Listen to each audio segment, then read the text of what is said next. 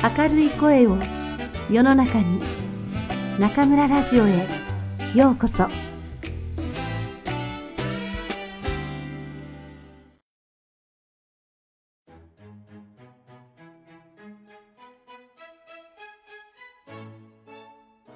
授業お教室が本当の電車で変わってると思ったトットちゃんが次に変わってると思ったのは教室で座る場所だった。前の学校は誰かさんはどの机、隣は誰、前は誰と決まっていた。ところが、この学校はどこでもその日の気分や都合で毎日好きなところに座っていいのだった。そこでトットちゃんは散々考え、そして見回したあげく、朝トットちゃんの次に教室に入ってきた女の子の隣に座ることに決めた。なぜなら、この子が長い耳をしたウサギの絵のついたジャンパースカートを履いていたからだった。でも、何よりも変わっていたのは、この学校の授業のやり方だった。普通の学校は、1時間目が国語なら国語をやって、2時間目が算数なら算数というふうに時間割の通りの順番なのだけど、この点、この学校はまるっきり違っていた。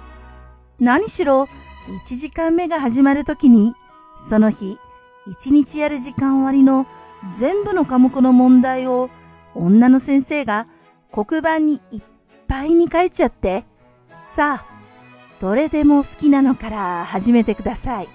と言ったんだ。だから生徒は国語であろうと算数であろうと自分の好きなのから始めて一向に構わないのだった。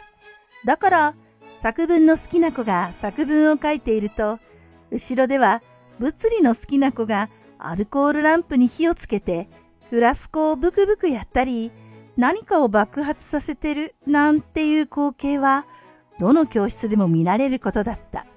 この授業のやり方は上級になるに従って、その子供の興味を持っているもの、興味の持ち方、ものの考え方、そして個性といったものが先生にはっきり分かってくるから、先生にとって生徒を知る上で何よりの勉強法だった。また、生徒にとっても好きな学科からやっていいというのは嬉しいことだったし、嫌いな学科にしても学校が終わる時間までにやればいいのだから、なんとかやりくりできた。したがって、自習の形式が多く、いよいよわからなくなってくると、先生のところに聞きに行くか、自分の席に先生に来ていただいて、納得のいくまで教えてもらう。そして例題をもらって、また自習に入る。これは本当の勉強だった。だから、先生の話や説明をぼんやり聞くといったことはないに等しかった。トットちゃんたち一年生はまだ自習をするほどの勉強を始めていなかったけど、それでも自分の好きな科目から勉強するということには変わりなかった。カタカナを書く子、絵を描く子、本を読んでる子、中には体操している子もいた。トットちゃんの隣の女の子はもうひらがなが書けるらしく、ノートに写していた。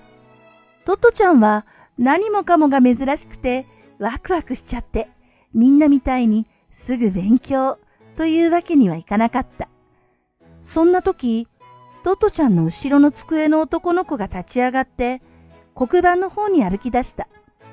ノートを持って、黒板の横の机で他の子に何かを教えている先生のところに行くらしかった。その子の歩くのを後ろから見たトットちゃんは、それまでキョロキョロしていた動作をピタリと止めて、頬杖をつき、じーっとその子を見つめた。その子は歩くとき足を引きずっていた。とっても歩くとき体が揺れた。はじめはわざとしているのかと思ったくらいだった。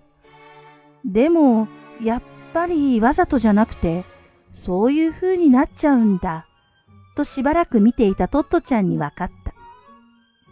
その子が自分の机に戻ってくるのを、トットちゃんはさっきの頬杖のまま見た。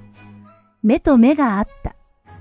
その男の子はトットちゃんを見るとニコリと笑った。トットちゃんも慌ててニコリとした。その子が後ろの席に座ると、座るのも他の子より時間がかかったんだけど、トットちゃんはくるりと振り向いてその子に聞いた。どうしてそんな風に歩くの？その子は優しい声で静かに答えた。とても利口そうな声だった。僕、小児麻痺なんだ。小児麻痺？トットちゃんは、それまでそういう言葉を聞いたことがなかったから聞き返した。その子は少し小さい声で言った。そう、小児麻痺。足だけじゃないよ。手だって。そう言うと、その子は長い指と指がくっついて曲がったみたいになった手を出した。トットちゃんはその左手を見ながら、治らないの？と心配になって聞いた。その子は黙っていた。トトちゃんは悪いことを聞いたのかと悲しくなった。するとその子は明るい声で言った。僕の名前は山本康明。君は？トトちゃんはその子が元気な声を出したので嬉しくなって大きな声で言った。トットちゃんだよ。こうして山本康明ちゃんとトットちゃんのお友達付き合いが始まった。電車の中は暖かい日差しで暑いくらいだった。誰かが窓を開けた。新しい春の風が電車の中を通り抜け、子供たちの髪の毛が歌ってるように飛び跳ねた。トットちゃんの巴での第一日目は、こんな風に始まったのだった。海のものと山のもの。さて、トットちゃんが待ちに待った。海のものと山のもののお弁当の時間が来た。この海のものと山のものって何か？といえば、それは校長先生が考えたお弁当のおかずのことだった。普通なら、お弁当のおかずについて、子供が好き嫌いをしないように工夫してくださいとか、栄養が偏らないようにお願いしますとかいうところだけど、校長先生は一言、海のものと山のものを持たせてください。と子供たちの家の人に頼んだというわけだった。山は、例えばお野菜とかお肉とか。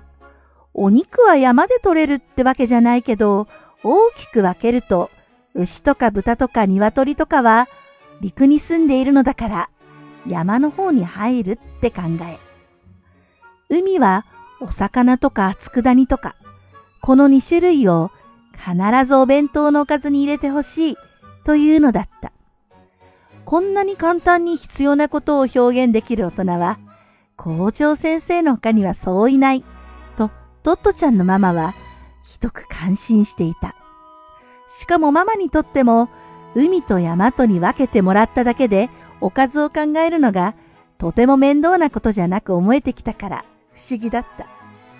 それに校長先生は海と山と言っても無理しないこと、贅沢しないことと言ってくださったから山はきんぴらごぼうと卵焼きで海はおかかという風でよかったしもっと簡単な海と山を例にすればおのりと梅干しでよかったのだ。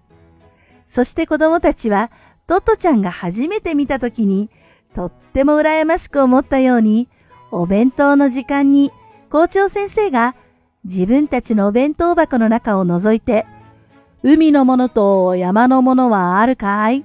と一人ずつ確かめてくださるのが嬉しかったし、それから自分たちもどれが海でどれが山かを発見するのもものすごいスリルだった。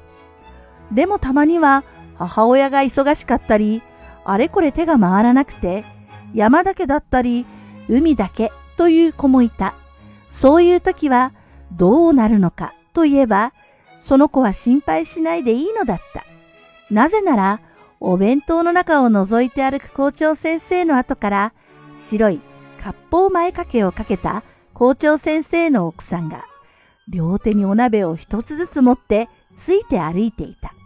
そして先生が、どっちか足りない子の前で、海と言うと、奥さんは海のお鍋からちくわの煮たのを2個くらい、お弁当箱の蓋に乗せてくださったし、先生が山と言えば、もう片方の山のお鍋からお芋の煮転がしが飛び出すという風だったから。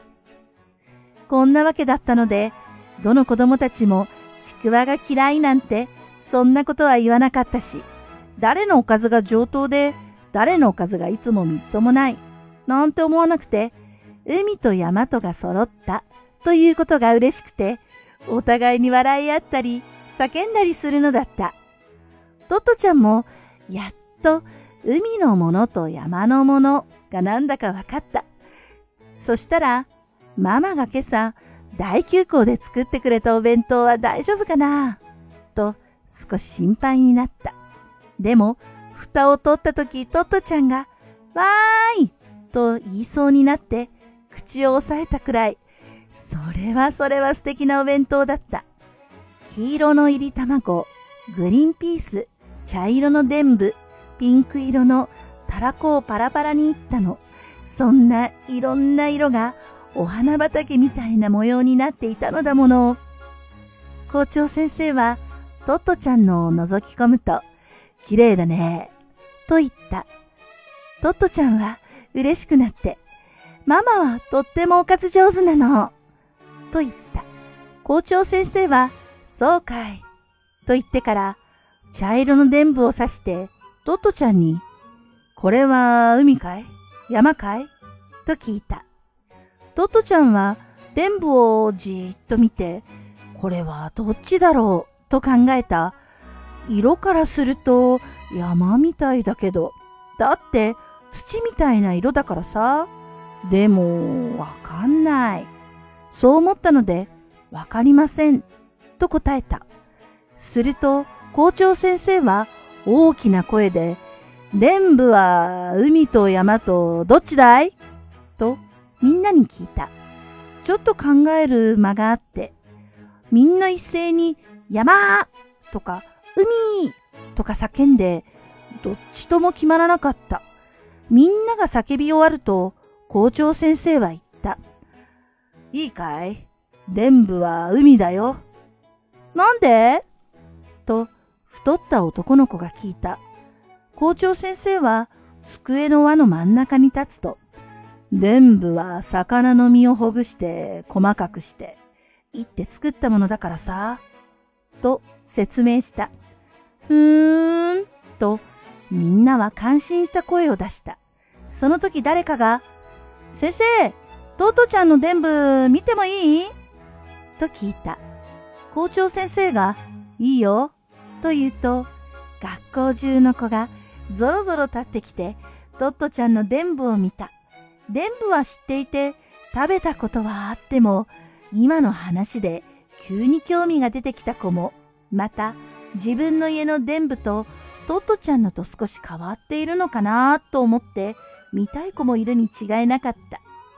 伝部を見に来た子の中には匂いを嗅ぐ子もいたので、トットちゃんは鼻息で伝部が飛ばないかと心配になったくらいだった。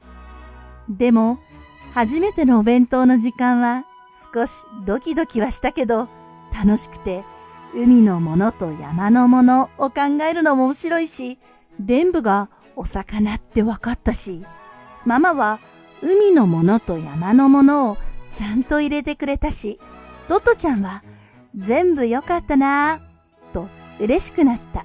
そして次に嬉しいのは、ママのお弁当は食べると美味しいことだっ。